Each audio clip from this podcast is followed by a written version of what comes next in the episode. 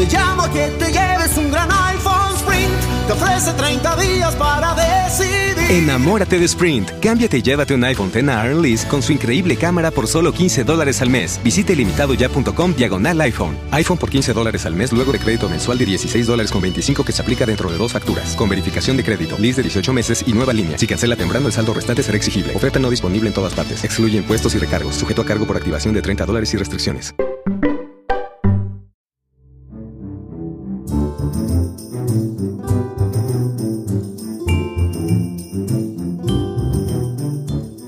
Hola a todos, bienvenidos a una emisión más de Paredro, el podcast realizado conjuntamente entre la revista 070 de la Universidad de los Andes y la Fundación Gratitud, la Fundación del Cantante Fonseca, en los estudios Acorde en Bogotá. Para el tema de hoy, como ustedes saben, aquí en Paredro nos interesa mucho fomentar el acceso a la literatura y a la cultura desde distintas perspectivas, pero también desde temas que muchas veces no hemos reconocido por falta de divulgación, por falta de medios o por falta de conocimiento para poder llegar a ello. Ahorita estaba pensando con mi invitado, que ahorita les presentaré, cómo uno no se puede preocupar por lo que no conoce. Y yo creo que si hay algún tema en la cultura colombiana actual que más se pueda aplicar en esta afirmación, es precisamente el conocimiento ancestral de nuestras lenguas nativas, pero también de nuestras comunidades nativas. Miguel Rocha, bienvenido. Hola Camilo, gracias por la invitación. Miguel es uno de nuestros más grandes investigadores en lenguas nativas. Eh, y que traemos aquí para que nos pueda contar cómo entender la literatura de nuestras comunidades indígenas, cómo entender un término que de pronto muchos de ustedes han escuchado pero no han entendido muy bien o lo han asociado directamente con literatura oral, como puede ser la oralitura. En fin, Miguel va a estar aquí para que nos ayude a entender cómo buscar cómo comprender esa visión de mundo y ese marco conceptual que siempre está detrás de las lenguas nativas. Miguel Rocha es bogotano, eh, podemos destacar que es Premio Nacional de Investigación en Literatura que dio eh, pie para la publicación de un libro que tengo acá que se llama Palabras Mayores, Palabras Vivas, Tradiciones Mítico-Literarias y Escritores Indígenas en Colombia, pero también recibió en el 2016 el Premio Casa de las Américas eh, sobre estudios sobre culturas americanas originarias. Miguel, bienvenido de nuevo. Bien, Camilo, pues muchas gracias por la invitación y que podamos conversar al respecto de estos temas tan profundos. Muchas gracias. Bueno, Miguel, cuéntanos qué haces tú en la actualidad, en este momento, cómo ha sido un poco tu carrera, cómo, cómo has llegado a donde estás ahorita en este momento. Bueno, en este momento trabajo en la Universidad Javeriana, en la Facultad de Ciencias Sociales, en el Departamento de Literatura. Tenemos algunos cursos relacionados con escrituras indígenas contemporáneas en, en el continente y en Colombia. También tenemos un seminario permanente en el Centro Ático de Investigación sobre Audiovisual, Cine y Video producido por las mismas comunidades eh, indígenas del continente. Y investigo particularmente movimientos sociales de relación con literatura naturaleza, literatura y bicicleta. También escribo ensayo literario, algo de poesía y algo narrativo.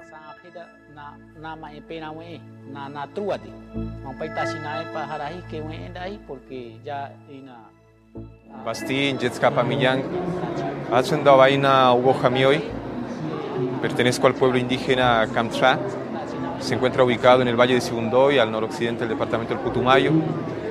Tatakumaemi, Añama, Josefa María Hernández, y hasta aquí junto con muchos chari gente. Dai, Anjonina, Pamao, Anjonina, Pajarapachita, Dai, Ina, Chami, Dibinara, Baswida. Messi Metalila Gómez, Ayabaute, Dicao Saso, Kerenkatka, Paleshiba, eh, Andocacotenjo colombiano.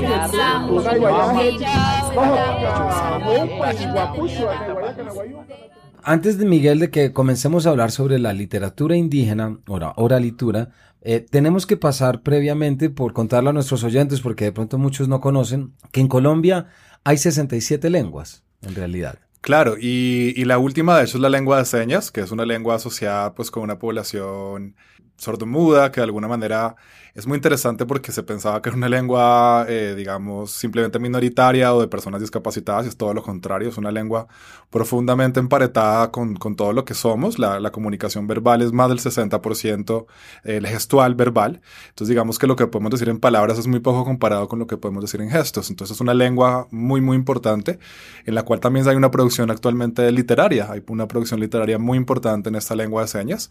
Y esa lengua de señas, pues, también se suman las lenguas nativas, que son, digamos, propiamente, en un caso, el caso concreto de las lenguas indígenas, las 65 lenguas indígenas, eh, y las dos lenguas de herencia africana, San Andrés y Providencia, y de San Basilio de Palenque. ¿Cuál es el estado actual de esas 67 lenguas? Pues es muy diverso, hay muchísimas eh, investigaciones, hay especialistas específicamente de cada una de esas lenguas. Eh, John Landaburu es uno de los más importantes investigadores de este campo.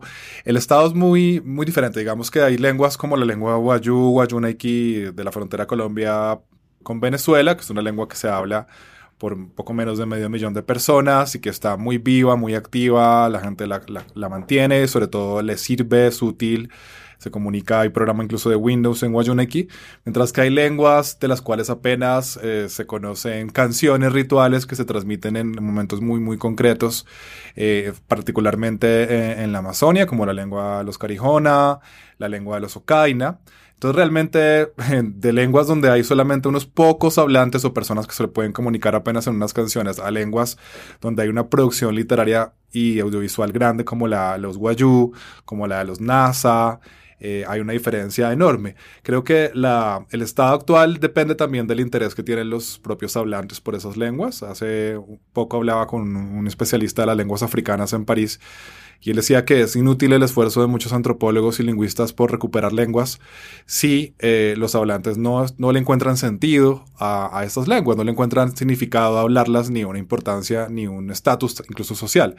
Entonces el ejercicio de la producción artística, de la gestión cultural, es muy importante porque les da un espacio a muchas, a las nuevas generaciones particularmente, de visibilizar y de darle importancia pública al uso de estas lenguas, además de el reconocer eh, a los hablantes mayores, que en muchos casos, pues, el problema de la colonización es que se ha interrumpido esa comunicación intergeneracional. Y estos procesos artísticos, culturales, de los que vamos a hablar a continuación, buscan justamente reconectar a los hablantes eh, al interior de sus procesos, ellos mismos en sus propios procesos, pero también darle visibilidad pública y que sea de importancia no solamente para los pueblos eh, hablantes de estas lenguas, sino para la sociedad en general.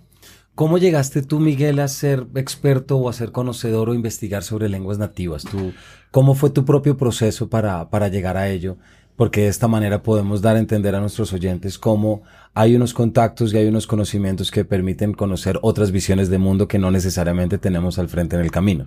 Pues el, el conocimiento eh, realmente es muy limitado tratándose de tantas lenguas, eh, es muy limitado, yo no podría decir que soy un especialista en lenguas nativas, pero sí, eh, digamos, un gran interesado en, en las lenguas nativas, en la producción que se hace desde el castellano, en conexión con esas lenguas, en la producción misma que ellos hacen de un conocimiento conceptual y teórico en estas lenguas, porque en muchos casos eh, hay una producción teórica, una producción conceptual, una producción, eh, digamos, de pensamiento que se, se, está elaborando, siempre está elaborado, pero que se está haciendo cada vez más pública desde estas mismas lenguas. Entonces, no necesariamente tenemos que conocer todas las lenguas, es realmente una labor eh, imposible conocer todas las lenguas a fondo, pero sí a través de los procesos interculturales podemos acercarnos a las características de las lenguas, a su importancia, a cómo somos interpelados a través de ellas y a cómo también se, se produce un conocimiento, un saber, pero también un conocimiento teórico, que es algo que no está muy, muy visible todavía en la actualidad, dado que hemos pensado siempre que se debe producir un conocimiento teórico para entender estos pueblos, pero justamente más bien desde la producción misma de pensamiento de ellos, que ellos están eh, reentendiendo sus procesos y nos están ayudando a entender también esas relaciones interculturales. Entonces, realmente la aproximación mía inicial es con médicos tradicionales de del Piedemonte amazónico, eh, con darme cuenta de la profundidad de esas experiencias de los médicos tradicionales, su gran conocimiento de las plantas, su gran capacidad de, de sanar, y a partir de ahí, pues, eh, en, en, agradecimiento, buscar cómo apoyar procesos de investigadores comunitarios que busquen a través de, de una relación permanente con sus comunidades, eh, favorecer procesos de defensa de los territorios, de recuperación de conocimiento, de protección también del conocimiento tradicional. Entonces, más bien por ese lado, como en un proceso siempre de, de aprender con ellos, más que estudiar de aprender con ellos y de generar también puentes para que ellos mismos se preparen para investigar sus procesos, para defender sus, eh, sus procesos sociales y que no siempre sean personas de fuera las que tengan que hacerlo por ellos.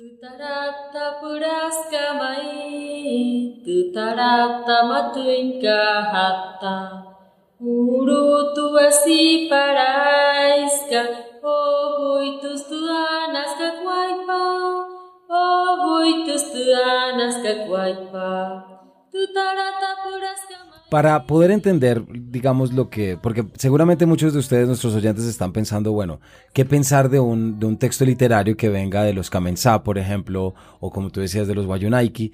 Entonces, ¿por qué no nos cuentas eh, primero, Miguel, a qué, hay un término que, que, me decías ahorita que he hecho la semana pasada, estuviste con él, que es la oralitura. Porque a partir de ahí creo que podemos entender las grandes diferencias entre lo que nosotros estamos acostumbrados a recibir como literatura y campo literario frente a las posibilidades que se nos abren de entrar en contacto con estas tradiciones. Bueno, eso es un proyecto muy bello y es básicamente una creación eh, simultánea en África y en América del Sur. Un historiador africano se llama en Senegal, repensando los procesos de la, de la postcolonialidad en, África, eh, decide crear un neologismo que a la vez se opone y calca a la palabra literatura para eh, nombrar esos procesos de, de narrativa y de producción de conocimiento verbal que no necesariamente tienen que ver con el pensamiento europeo, con la raíz europea. Entonces decide plantear este neologismo de la oralitura en 1991 en Ciudad de México, en el Colegio de México. Él propone esto en un texto en castellano. Ese, término, que inicialmente es una, una, forma muy sencilla de nombrarse en, una, en un intersticio, como poeta en su función de nombrar el mundo. Eh, le genera un diálogo muy interesante con otro poeta maya, yucateco, Joreco Compech. Digamos que básicamente la oralitura, como la define Chihuahilaf, es una escritura que transcurre al lado de la oralidad, dice él, de mi gente, o sea, de su gente. Entonces es una escritura que es primero que todo escritura, Segundo, transcurre una, una temporalidad al lado de la oralidad, en los fogones comunitarios, en la infancia, en la comunicación cotidiana y en un entorno familiar.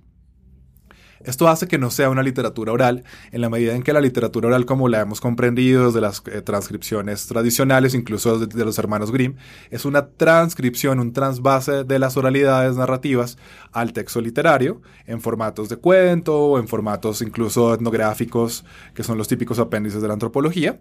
La oralitura es una escritura que incluso sucede en contextos urbanos. Freddy Chicangana, el mismo Licura Chihuahilaf y otros oralitores eh, como Hugo Jamioy han escrito también estos textos desde la experiencia urbana, desde la migración a Temuco, desde la migración a Cali o Bogotá, desde la migración a Manizales, y es en la experiencia de la ciudad, del repensar esa memoria comunitaria desde la ciudad y de la literatura, de la letra, que ellos dicen, mi, mi origen y mi memoria es más básicamente oral, pero es una escritura, ahora, eh, digamos, que se inspira en esa oralidad, en esa memoria, pero que también puede ser pensada como una escritura urbana, en algunos casos, una escritura migrante. Entonces, Fred Chekangana la define más como un viaje a la memoria.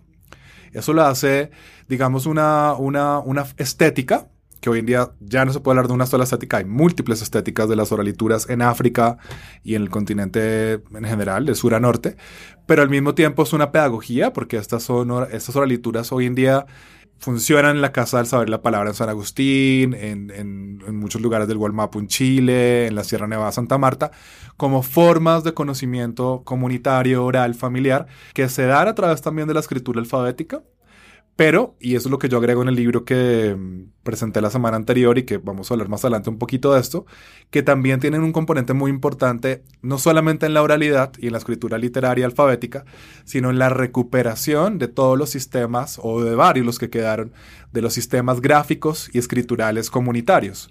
el tejido, la pintura corporal, las formas de comunicación visual de múltiples maneras que existen por fortuna todavía en las comunidades y que no han sido tampoco reconocidas al igual que esta producción literaria, porque se considera que la, escritura es la notación del habla. Entonces, todo lo que no es alfabético de alguna manera no es escritura.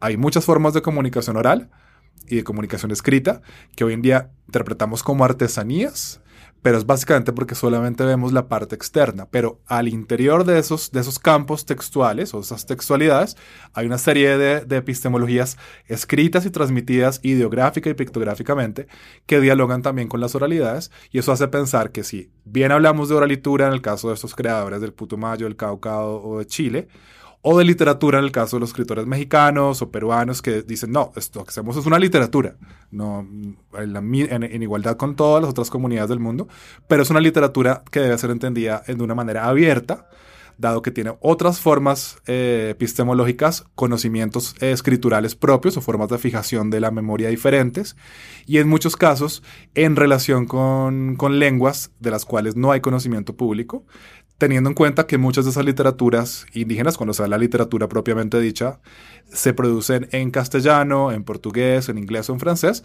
porque también las comunidades, pues históricamente se han apropiado estas lenguas y en muchos casos prefieren hablar que también es una lengua indígena el castellano. Ahí hay un tema que me parece muy interesante, ya que lo mencionas, podemos eh, aterrizar sobre él, que es tu último libro, Mingas de la Palabra, porque claro, hay que recordar también que todo lenguaje y toda lengua es una manera específica de ver el mundo y una manera particular de entender el mundo, es una visión de mundo que se plasma en unos códigos, etcétera, que permiten comunicar desde lo emocional a lo práctico, a lo real, etcétera, etcétera.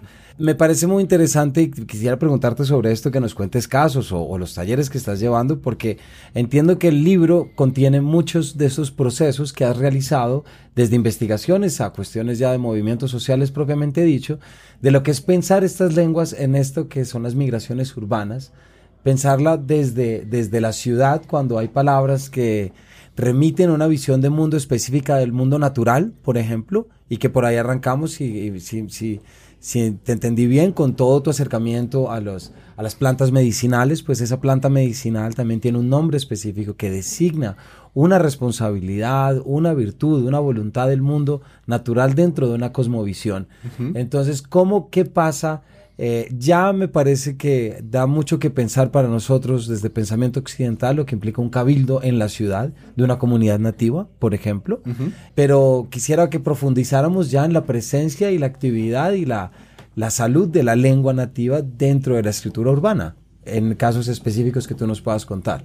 Claro, bueno, pues la, la, oralitura, que también puede ser urbana, como lo habíamos dicho, porque tenemos a veces unos estereotipos y unos imaginarios sobre estos pueblos que no nos permiten ver en realidad eh, cómo son, quiénes son y qué han decidido históricamente. Hay muchas decisiones históricas que son suyas. Y en este caso, pues las oralituras son una forma también ética, una forma ética de aproximación a esos conocimientos eh, colectivos, ¿no? Entonces, en los entornos urbanos, eh, nuestra propia experiencia literaria que en muchos casos está centrada en, el estudio del libro, de la obra del autor, no responde justamente a esas dinámicas colectivas que en muchos casos para contar un relato en una comunidad se cuenta en un contexto específico, hay un para qué, un por qué. Entonces al contar en, el formato del libro y al contar fuera en, la ciudad también hay otras dinámicas. Hoy en día en Bogotá hay una gran cantidad de, lenguas indígenas y, y, nativas en general, afrodescendientes, rom, y esas lenguas viven en la ciudad y conviven con el castellano dialogan con el castellano. Entonces, esta producción eh, de oralitura o literatura desde el contexto eh, urbano, de comunidades o de personas de origen comunitario de diferentes regiones del continente y del país, también como que están repensando la experiencia de la ciudad. Y eso, esa, esa experiencia de la ciudad significa también repensar eh, la otredad, porque la otredad se ha construido siempre como aquello que es el indio, el negro, todo lo, diferente, ¿no? Que es una construcción también un poco antropológica, ¿no? El otro. Entonces, lo interesante de estas producciones narrativas, en algunos casos escritas y audiovisuales en el contexto urbano, es que también se está cambiando la mirada de ese otro y ese otro comienza a ser representado y ese otro es el que ellos llaman el no indígena. Entonces, la vida en la ciudad, por ejemplo, hay un texto muy interesante de Hugo Jamioy que se llama Desencantos de Urrá, donde él cuenta en este poema breve que se puede conseguir en la biblioteca básica gratuitamente en cualquier buscador. Ustedes colocan biblioteca indígena, hay ocho tomos y hay un libro de Hugo Jamioy que se llama Danzantes del Viento. En este libro está Desencantos de Urrá. Y en Desencantos de Urrá se narra la experiencia de los Kamsá caminando en la ciudad, extendiendo, dice la voz poética, las manos, viendo pasar los transeúntes que niegan sus raíces. Y hay una denuncia y una crítica muy fuerte en las imágenes del poema sobre cómo mientras se crea la represa para producir luz para el país, se van cegando y se va oscureciendo la vida de los Embera. Todas estas personas que vemos caminando en la ciudad y en muchos casos por problemáticas internas, pero otros por desplazamiento por la guerra o también por hurra, son personas que se desplazan también por condiciones de, digamos, no siempre de necesidad directa, sino indirecta. Y la construcción de la represa para generar luz para el país es, también el término de una forma de vida en un territorio. Entonces, estos poetas están construyendo imágenes sobre la experiencia indígena también urbana en la ciudad y sobre cómo ellos ven al otro, en este caso al no indígena. Por ejemplo, otro texto de Jamio interesante, y ese ya en el contexto de la comunidad, es cuando llegan unos miembros eh, del ICBF, el Instituto Colombiano de Bienestar Familiar, y ven a un niño trabajando en una chagra. Y entonces, pues, eh, hay un reclamo seguramente porque el niño está trabajando y eso no está bien porque un niño debería estar en la escuela. Y, y el texto es muy sencillo, es un típico texto de oralitura, que es un texto breve y que interpela y que tiene como un carácter también un poco oral. Y dice, no es que esté obligando a mi hijo a trabajos forzados en la tierra, solamente le estoy enseñando a consentir a su madre desde pequeño. Entonces ahí hay que trasladar también la misma noción de, de, educación comunitaria en la chagra, en contacto directo con los mayores, con la comunidad. Entonces todos estos textos también están funcionando como una forma de interpelación intercultural y es muy necesario dejarnos interpelar por esas visiones de mundo, no solamente conocer las visiones de mundo porque son maravillosas, sino porque desde esas formas de pensamiento somos interpelados y también necesitamos en, estos momentos de crisis global, ambiental, lo que hablábamos de la naturaleza, dejarnos interpelar en nuestras formas de vida.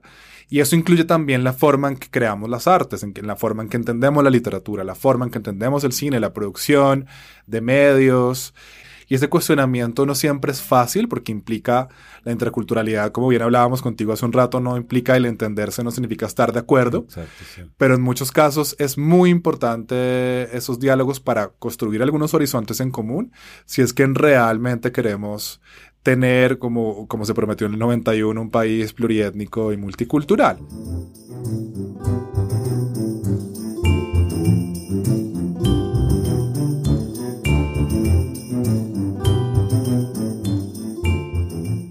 ¿Por qué no nos cuentas tú, Miguel, en tu caso personal, cuáles fueron esas imágenes o esas narrativas o esas nociones, visiones de mundo que más te interpelaron o más te interpelan constantemente de lo que tú conoces de las oralituras? Bien, pues eh, justamente en el libro Mingas de la Palabra hay, hay dos nociones. La primera es la, la, noción de las oralitegrafías, que son esas construcciones textuales con escrituras propias, comunitarias. Y la otra noción es la noción de visiones de cabeza, que parte justamente de la crónica de Guamampoma Ayala, donde se habla de la decapitación del Inca Tahualpa y de Tupac Amaru. O sea, el corte de la cabeza es, es la desarticulación social de un pueblo y de sus autoridades. Entonces, las visiones de cabeza son esas nociones de, a partir de imágenes, de cómo eh, se ve desde la construcción de autores que se autorreconocen como indígenas, eso que ellos llaman no indígenas, instituciones, sociedad, investigadores, políticos, registradores. Entonces hay algunas imágenes al respecto que son interesantes. Por ejemplo, las que construye la autora Guayuster Silia Simanca sobre los políticos que llegan periódicamente a las comunidades en busca de votos en muchos casos dejando las mismas promesas de siempre y comprando los votos a cambio de, una miseria. Entonces la visión de, del candidato que es, eh, originalmente es candidato pero luego es gobernador y cómo cuando, cuando es candidato hay toda una serie de dádivas y de lenguajes que se dan eh, en el entorno comunitario, incluso hay una medio seducción del personaje femenino Guayú en, en, ese relato, pero luego cuando él ya llega al poder y es, y es el, el gobernador, ya no los atienden y dicen estos indios y joden. Entonces, esa imagen de, del político está muy, muy, muy bien, muy bien desarrollada en este texto, que luego va a ser fundamental para una demanda que va a ganar la sociedad guayú, porque el cuento pues narra esta figura del candidato, pero también la figura del registrador. Muchas veces cuando uno va, llega a la edad y uno saca la cédula, para uno, bueno, sí, es un requisito sacar la cédula, pero cuando a una comunidad se llega o se llegaba desde la década de los 70, cuando se descubre que hay tanta población guayú que va a ser importante para, para los votos de los políticos, se los ceduló y se les dio nombres eh, burlescos terribles. Marihuana, gorila, animal, popó, muchos nombres así. Entonces, esa figura del registrador, ¿no? Y luego cómo ese cuento narra este, esta imposición de los nombres, que es un poco lo que ha ocurrido de muchas maneras. Todos sabemos que el río Magdalena también se llamaba Yuma, que la Guajira es Womine, que hay tantos nombres del país que están allí, ¿no? En, la, en, en, lo profundo.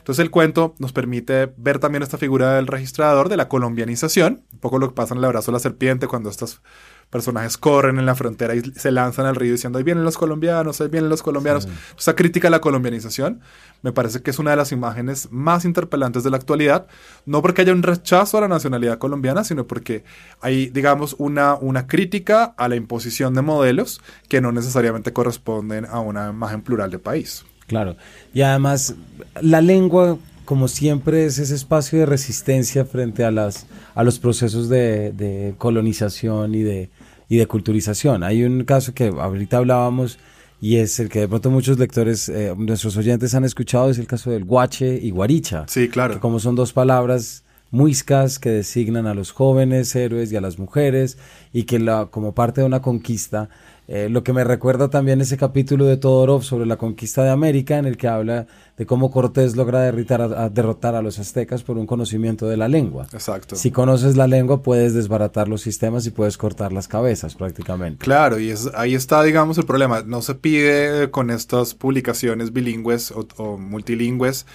que los lectores tengan necesariamente que conocer la lengua. Esa sería ideal y es una invitación abierta de los mismos eh, hablantes en muchos casos. Pero el solo hecho de que hayan libros donde usted pueda ver la presencia de esas lenguas, que esa lengua esté allí, que usted sepa que existe, que hay una producción textual también en esa lengua, aunque sea alfabética, es una forma de visibilidad, es un derecho y es una, es una presencia, es una ocupación de un espacio ontológico que es el libro. Entonces, para, y por eso es muy importante que en El abrazo de la serpiente o en Pájaros de Verano se hablen las lenguas indígenas. Nos tardamos, como dijo Rigoberta Menchú cuando le dieron el premio Nobel en el 92. Dijo, lo recibo, pero llegó 500 años tarde. Tanto tiempo que esperamos como la oportunidad de poder eh, establecer un diálogo, porque en, las lenguas y en, y en estos pueblos hay muchos conocimientos que son importantes, no porque sean conocimientos de los pueblos simplemente, sino porque, eh, digamos, son formas de, relacionarse con el territorio, son formas de preservación del agua, son formas de diálogo, eh, son conocimientos científicos de muchas maneras, aunque no se nombren de esa manera. Entonces, eh, conocer a través de la lengua un mundo es, es, abrirse y esas lenguas además, como hablábamos Camilo, están presentes en el castellano. El castellano es una lengua que no es, el, no es el castellano de España, simplemente, digamos que ahí hay una presencia de miles de palabras, de lenguas africanas, arabismos infinitos, lenguas indígenas de todo tipo. Entonces, cuando hemos hecho talleres como el Festival de Poesía de Medellín pasado o en Cali hace poco, hablando de, con poetas que están trabajando en talleres literarios sobre la presencia de las lenguas indígenas en el castellano que hablamos, la gente dice, ah, yo nunca supe que estas palabras que usaba tanto incluso en mi producción poética eran lenguas que provenían del guaraní, del quechua, del aymara, del náhuatl, del muisca. Y eso es también una forma de despertar la conciencia a partir de la, del mismo castellano, que es una lengua igual mixta por la presencia de tantos diálogos y contactos a través de los siglos. Claro, además ahí hay un tema que es muy interesante y es cómo darse cuenta a través de la lengua que habitamos y convivimos con muchas tradiciones indígenas, aunque seamos también víctimas de ese proceso de segregación y de, y de exclusión de lo indígena, porque tú me dirás mejor, pero siempre que uno viaja a un país del sur, sea Perú, sea Bolivia, etcétera, se da cuenta que hay unas políticas lingüísticas o incluso unos marcos legales y jurídicos mucho más explícitos y evidentes que protegen más al indígena. Aquí, lastimosamente, pues muchos bogotanos habrán conocido la, cultura en Vera más por ver a los indígenas que están en las calles que en realidad por reconocer en sus collares o incluso en su visión de mundo.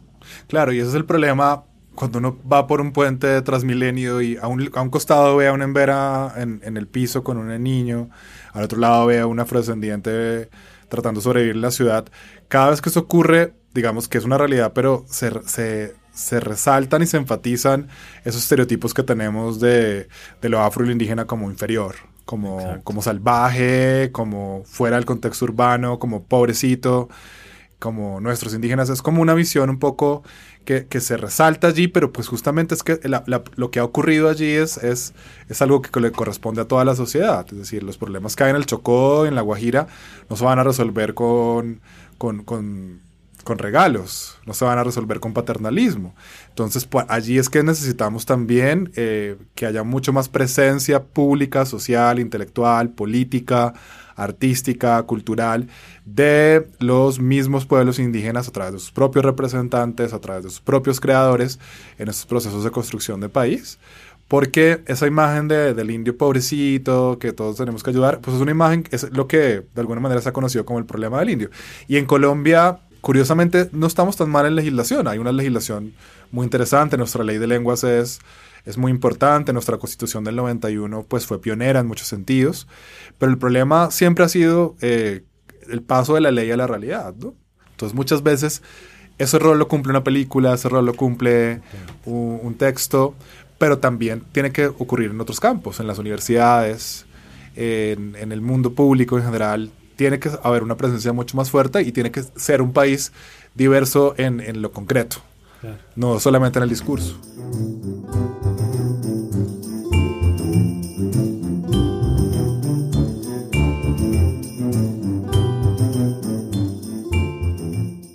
Ahí dices algo muy cierto, Miguel, sobre lo que es ese racismo estructurado, porque no hay, no hay jaula más peligrosa que aquella que no nos deja ver que estamos enjaulados. Es decir, y ahí la lengua y cómo se, precisamente se siembra dentro de nuestra lengua estas expresiones, como insultar con indio y esta que tú decías, pues marca ya también una tendencia mental frente a determinadas. Y la lengua, de nuevo, recuperamos, es de nuevo ese vehículo que permite sensibilizar, como tú dices, y además la creación artística y cultural como un proceso de reivindicación. Ya se nos está acabando el tiempo, pero ¿por qué no terminamos, Miguel? ¿Nos recomiendas qué oralitores buscar, dónde buscarlos? Ya has mencionado algunos, pero si los puedes volver a mencionar de tal manera que aquí nuestros oyentes, después de haberte escuchado, puedan decir, listo, quiero conocer por dónde arranco, por dónde miro y cómo puedo empezar a conocer esas culturas indígenas y esos conocimientos ancestrales colombianos o latinoamericanos eh, a través de expresiones poéticas y literarias. ¿Por dónde arrancaría que buscar? Bueno, hay muchas fuentes y hay muchas formas de hacerlo. Desde el punto de vista audiovisual, eh, les recomiendo que vayan a la página del CLACPI, C-E-C-L ACPI, CLACPI, es una página de, la, productora, digamos, una plataforma del cine y video indígena en América Latina, que muchos pueblos prefieren llamar la Vía Yala. Y allí hay una biblioteca y, una, una fuente también de, de, radio y documentos muy, muy importante. Desde el punto de vista de, de, los libros, hay algunas antologías que ustedes pueden, pueden conseguir, las de Hugo Niño, Literatura Colombia Origen, los dos tomos que publicamos en Libro El Viento, que se llaman Puchi, Villa Uguay. También la colección La Biblioteca Indígena del Ministerio de Cultura, que es una colección de literatura afrodescendiente, literatura indígena. Ustedes colocan Biblioteca Indígena Biblioteca Afro y ahí encuentran en la plataforma de la Biblioteca Luis Ángel Arango todos los libros descargados gratuitamente, no hay necesidad de, comprarlos. Y por otro lado, eh, los nombres, digamos, es muy difícil hacer una selección, hay tantos, ¿no? Aunque sean desconocidos, pero hay tantos. En La Guajira, algunas narradoras destacadas son en Vicenta Siosi, y Cilia Simanca, Miguel Ángel Jusayú, que fue Premio Nacional de Literatura en Venezuela, aunque había nacido en el lado colombiano, también se consiguen algunas de sus obras. Eh, Miguel Ángel López, también conocido con el heterónimo de Vito Abshana, que es un gran poeta guayú. En el sur, en el Putumayo, Hugo Jamioy, eh, oralitor, que actualmente vive en la Sierra Nevada Santa Marta, y Alberto Guajibioy Chindoy, que tiene una obra publicada póstuma por el Fondo de Cultura Económica. En el Cauca, principal Cauca y Huila, Freddy Chicangana, que son los oralitores que ha trabajado con el Icura Chihuailaf y que es una, figura central. En el Amazonas, Jenny Muruyandoque, que fue Premio Nacional de Literatura en el año 98 y luego, pues, por circunstancias terminó trabajando en casas acá en Bogotá. Y Anastasia Candre Yamakuri, que fue una de las últimas, digamos, personas que, promovió esto a un, nivel muy grande en el país, Okaina Huitoto, falleció hace, hace unos años. También Berichada, el pueblo Uwa, la primera mujer Uwa que escribió un libro, tengo los pies en la cabeza. Y todos ellos, y sobre todos ellos, ustedes pueden también hacer un, rastreo en, cualquier, plataforma. Hay muchos videos sobre la lectura en YouTube. Y eh, creo que es solamente el panorama en el caso colombiano. Si ustedes quieren acceder a más información, hay muchos libros también dedicados a esto. Hay algunos críticos interesantes como Juan Guillermo Sánchez, eh, Carlos Montemayor y Miguel León Portilla en México.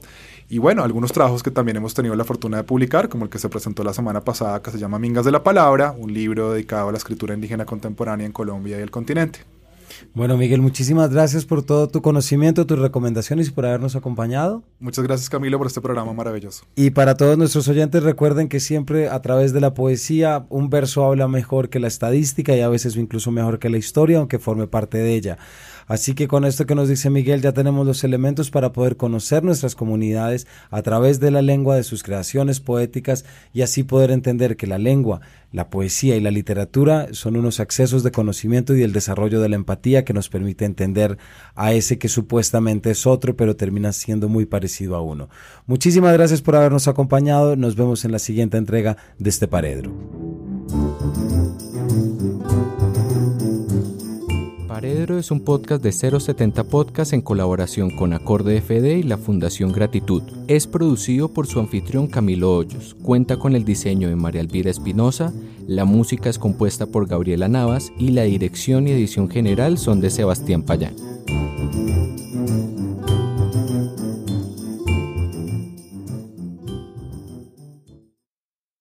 It's cutting into your exercise time.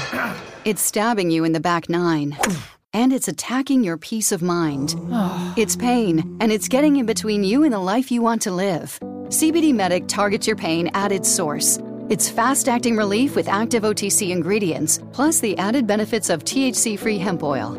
Get back to your life with CBD Medic, available online and at CVS. These statements have not been evaluated by the FDA. This product is not intended to diagnose, treat, cure, or prevent any disease.